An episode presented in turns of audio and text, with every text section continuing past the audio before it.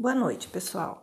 É, eu vou falar para vocês algumas explicações e ideias aí sobre a aula do dia 8 de abril e nós vamos dar continuidade ao estudo da BNCC e é, só que agora nós vamos é, trabalhar com os eixos. Então, lembrando né, que a BNCC de língua portuguesa está organizada em torno de quatro eixos de integração ou eixos integradores, organizadores, é, que são 1. Um, a leitura e escuta, 2. Produção de textos escrita, 3. Oralidade, 4. Análise linguística semiótica. Esses eixos, eles atendem às 10 competências gerais estabelecidas pela base e também às competências específicas por área de conhecimento, ou seja, disciplinas. Então, língua portuguesa, artes, educação física, etc.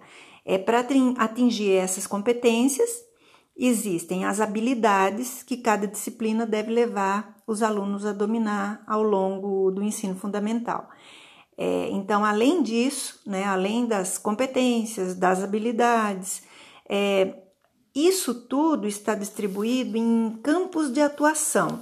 Então, são cinco o campo da vida cotidiana, o campo artístico-literário, as práticas de estudo e pesquisa, é, o, o campo jornalístico-midiático e o campo de atuação na vida pública, é, é, que devem ser desenvolvidos né, essas competências, essas habilidades dentro desses campos de atuação ao longo uh, das nove séries do ensino fundamental, no nosso caso em língua portuguesa, então, não é que tem que dar conta de tudo logo no início, não, não é assim.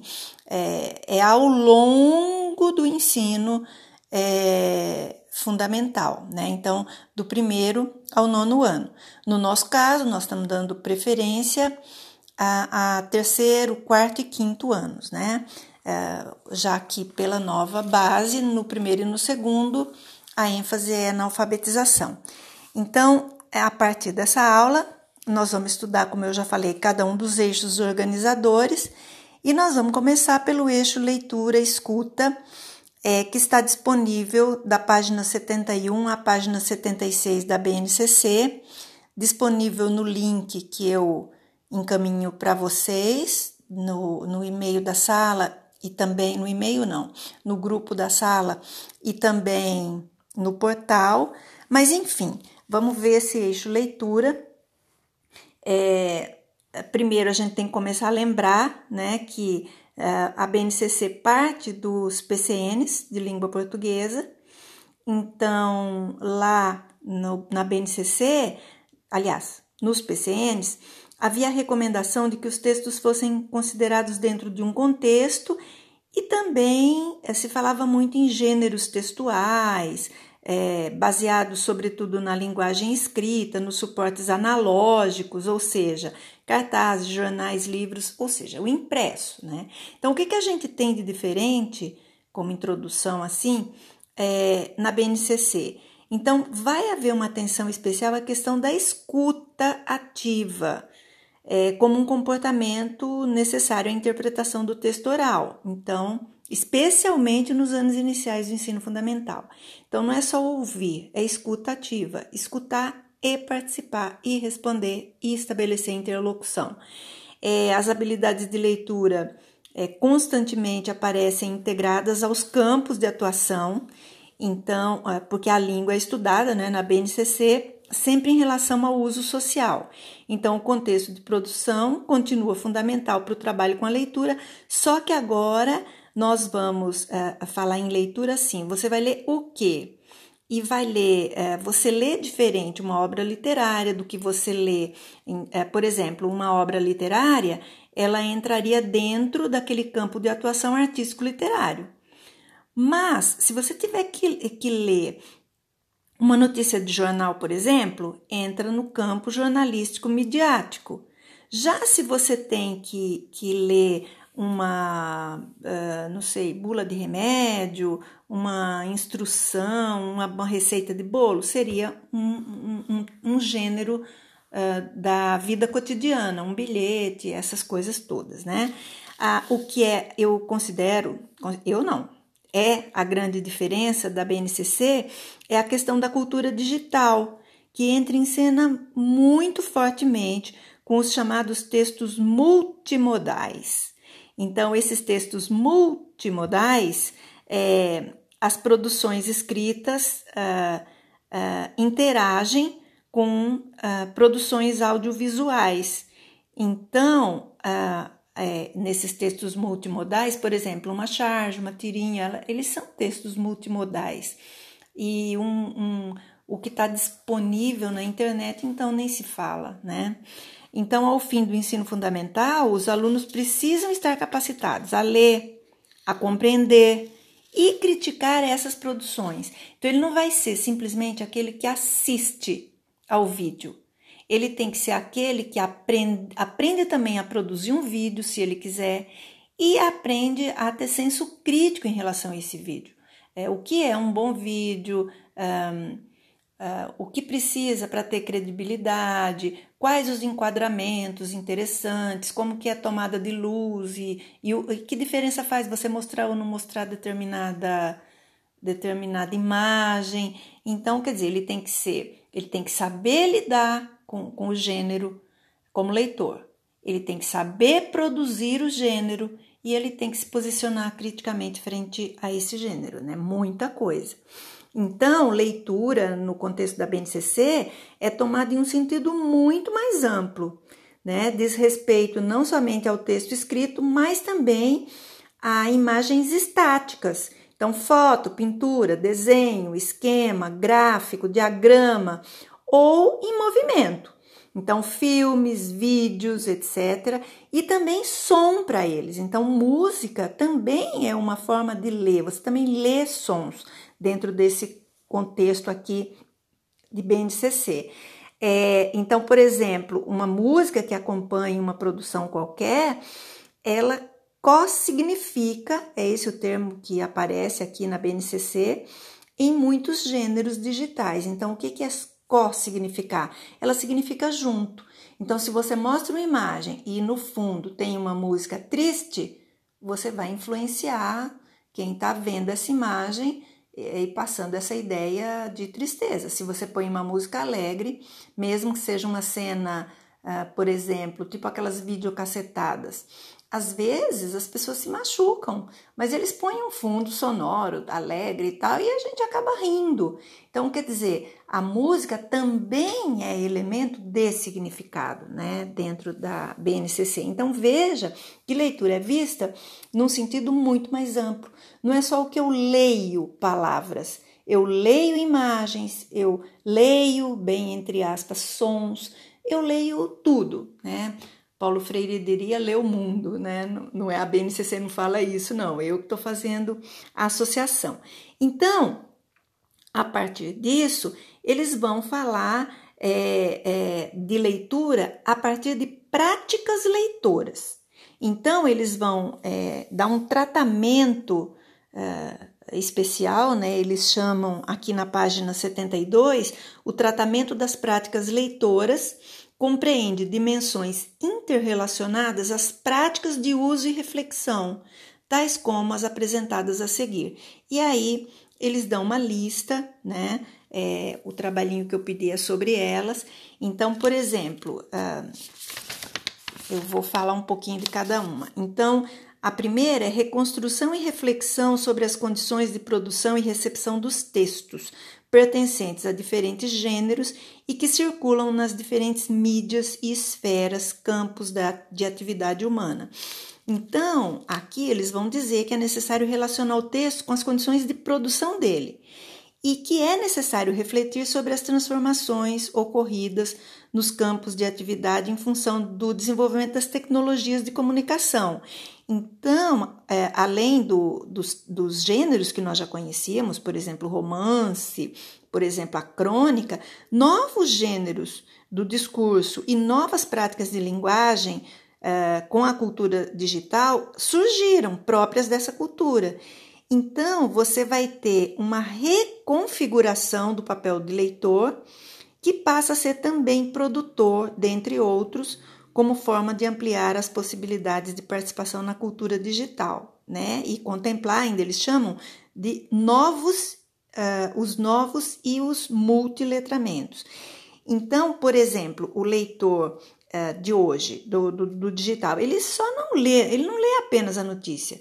Ele tem a oportunidade de, a partir dali, comentar, é, compartilhar aquela notícia com outra pessoa. Então, há uma reconfiguração do papel do leitor, que não é mais aquele papel tão passivo de ficar lendo e tal só, né? Lá no recanto, sossegado. Não é isso, ele, ele interage, é, é, é imediato, né? Veja as mídias sociais, por exemplo né? E aqui eles também falam de eh, que o leitor, né, eh, o aluno, ele deve ser levado a fazer apreciações e valores, valorações estéticas.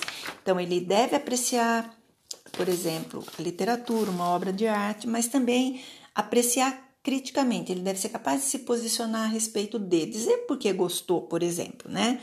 Aí uma outra dessas que eles chamam de, de práticas, né? Eles vão chamar de práticas de uso e reflexão é a reconstrução e reflexão sobre as condições de produção e recepção dos textos pertencentes a diferentes gêneros e que circulam nas diferentes mídias e esferas, é, campos da atividade humana. Então, aqui é, chama, a gente chama a atenção é, que é, uma habilidade é essa, analisar as diferentes formas de manifestação da compreensão é, ativa. Que eles chamam de replicativa, que é você é, participar mais ativamente desses textos que circulam nas redes sociais.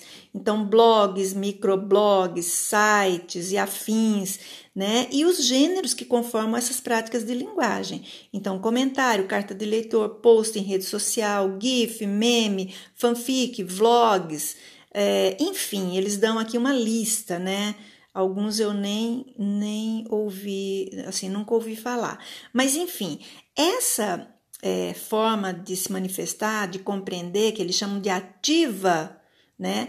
leva à ampliação e compreensão de textos que pertencem a esses gêneros. Então, não basta só estar nas redes ou na cultura digital, ele vai aprender como funciona e se posicionar de uma forma diferente. Aí, outro uh, item é dialogia e relação entre textos. Então, é, esse, esse item está relacionado a identificar é, as vozes que falam no texto. Então, tá, alguém está dizendo que é muito bom tomar sorvete de morango. Mas quem está dizendo que é bom tomar sorvete de morango? Então, por exemplo, se você pensa nisso em relação à propaganda, interessa a quem que você consuma.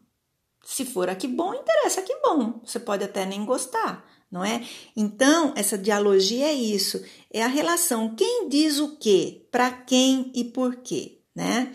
E aqui eles também falam de estabelecer relações de intertextualidade, né? Um texto é ligado ao outro sempre, é, o que isso quer dizer, em que, que se amplia o sentido. Aí tem outro que é a reconstrução da textualidade, é, que é a recuperação e a análise da organização textual. Então, esse está é, tá bem ligado à questão da gramática. Então, o aluno deve estabelecer relações entre as partes do texto, é, identificando repetições, substituições elementos coesivos que contribuem para a continuidade do texto e a progressão temática. Ele deve estabelecer relações lógico-discursivas variadas. Então, por exemplo, ele deve identificar, distinguir, relacionar fato de opinião, causa, efeito, tese, argumentos, problema, solução, definição, exemplos, etc. Então, é, num primeiro momento, identifica, mas tem também que distinguir, que relacionar, né? Fato não é a mesma coisa que opinião, e ele também deve é, hierarquizar e selecionar informações tendo em vista as condições de produção e recepção dos textos. Quer dizer, o que é mais importante, quem disse, o que para mim interessa dali. Aí outra Outro item é a reflexão crítica sobre as temáticas tratadas e a validade das informações, é, em que o aluno é levado a refletir criticamente sobre a fidedignidade das informações. Né? Ou seja, Nem tudo que eu leio, só porque está publicado, é verdade. Né? Nem tudo. Então eu tenho que saber qual a fonte. É confiável? Devo acreditar? É fato? É boato? Aí, outro item, a compreensão de efeitos de sentido provocados pelo uso de recursos linguísticos e multissemióticos em textos pertencentes a gêneros diversos. Então, por exemplo, identificar implícitos que é, estão nas tirinhas, estão nas charges. Lembra que no segundo semestre era o terror para vocês? Então, identificar implícitos e os efeitos de sentido decorrentes uh, de determinados usos da linguagem, é, identificar expressões e efeitos de ironia e humor, então saber quando é para rir, né? Por exemplo, nas charges, nos quadrinhos, saber por quê, entender isso e identificar e analisar efeitos de sentido decorrentes de escolhas e formatação de imagens. Então, mostrar uma imagem em determinado enquadramento, em determinado ângulo, em determinada cor. Por quê? Isso altera o sentido? É, o movimento do corpo, dos gestos, num vídeo, por exemplo, altera o sentido? Então é bem complexo, né? Mas está aqui, porque ler para ele não é só ler o texto, você lê também a imagem, né? Você lê o som, como nós já comentamos. É, e aí, é, outro item são as estratégias e procedimentos de leitura. Ela é bem longa, é, mas ela é super importante.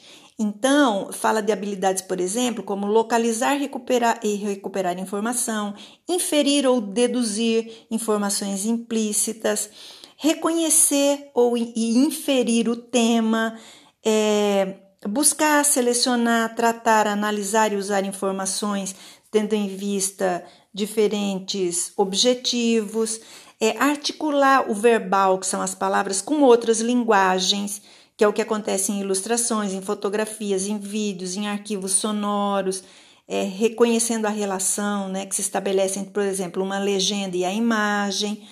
É, então, esse é, é, é bem importante, é, porque a escola geralmente se preocupa só com a questão do identificar. Então, identifique tal informação ou localize tal informação e esquece de pedir para estabelecer é, relações entre o texto e o que o aluno já conhece, entre as, o texto e as vivências dele, os valores, as crenças, né? Ah, outra coisa importante aqui é que o aluno deve saber selecionar os procedimentos de leitura adequados a diferentes objetivos e interesses. Então, ele tem que saber que um, uma revista em quadrinhos tem uma estratégia que não é tão elaborada, mas se for estudar um texto é, científico, a, a estratégia tem que ser outra, né? Lembra dos campos? E aí, o último item aqui é adesão às práticas de leitura, que eu considero bastante importante. Então, é, diz assim, ó, mostrar-se interessado e envolvido pela leitura de livros de literatura, textos de divulgação científica e ou textos jornalísticos que circulam em várias mídias. Então, veja, está falando aqui de três tipos de prática de leitura. Então, você lê livro de literatura como leitura de fruição, para tocar sua sensibilidade. Textos de divulgação científica é, e textos jornalísticos para se informar, para aprender, né? Que circulam em várias mídias, então não é só o impresso. E mostrar-se ou tornar-se receptivo a textos que rompam com seu universo de expectativa e que representem um desafio em relação às suas possibilidades atuais e suas experiências anteriores de leitura. Ou seja, não lê sempre o que você já conhece. O professor deve, né, com o conhecimento que ele tem sobre os gêneros e a temática, é, orientar o aluno para que ele é, vá do mais fácil para o mais difícil. Então, não adianta só ficar trabalhando com aluno só fábula, por exemplo. Né? Ele vai ser um ótimo leitor de fábula, mas eu tenho que ensinar a ler outros tipos de texto também, inclusive aqueles que aparentemente ele pensa que não gosta, né? Mas por que não gosta, né? E aí eles vão fazer outras considerações, né? Ah, como nós já ressaltamos na perspectiva da BNCC, as habilidades não são desenvolvidas de forma genérica e descontextualizada, então isso vai acontecendo por meio da leitura de textos pertencentes a gêneros que circulam nos campos da atividade humana. Esse é o X da questão, né? E eles também vão dizer que o, uso de habilidades de leitura exigem processos mentais é, é, importantes que vão progressivamente sendo mais exigentes. Né? Então, não pode ficar sempre pedindo o mesmo, porque o aluno já sabe. E acho que em linhas gerais é isso, né? Eles vão falar que uh, durante a leitura as habilidades operam de forma articulada, é, que o grau de envolvimento com uma personagem ou um universo ficcional, por exemplo, então tem muita, muita criança, muito jovem que gosta de determinadas histórias em quadrinho ou de determinados personagens. E esse personagem vive num universo que aparentemente é complexo para aquele. Uh, para a idade daquele aluno. E, no entanto, ele é capaz de pesquisar e aprender sobre porque ele está movido por esse interesse. Então, é, é, finaliza nessa parte da leitura chamando atenção para isso, que é muito importante que você vá dosando a dificuldade, mas não é para subestimar o aluno. Quando ele está interessado, às vezes o que você pensa que é muito complexo para a idade dele pode se tornar algo perfeitamente viável movido pelo interesse. Então, é, pessoal, não é tanta coisa, né? Vai até a página 76, está é, disponível aí na, na internet, fácil de acessar, né?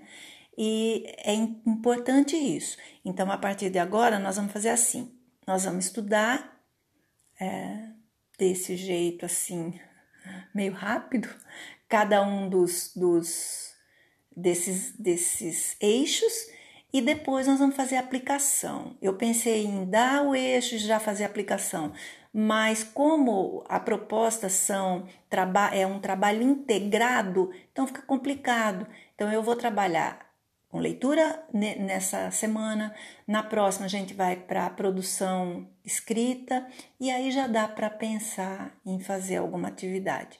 E uma hora isso vai passar e aí quando a gente, a gente se encontrar em sala, tudo fica mais fácil tá? Então é isso. Qualquer dúvida, vocês sabem, estou disponível, tá? Então, estou encerrando por aqui.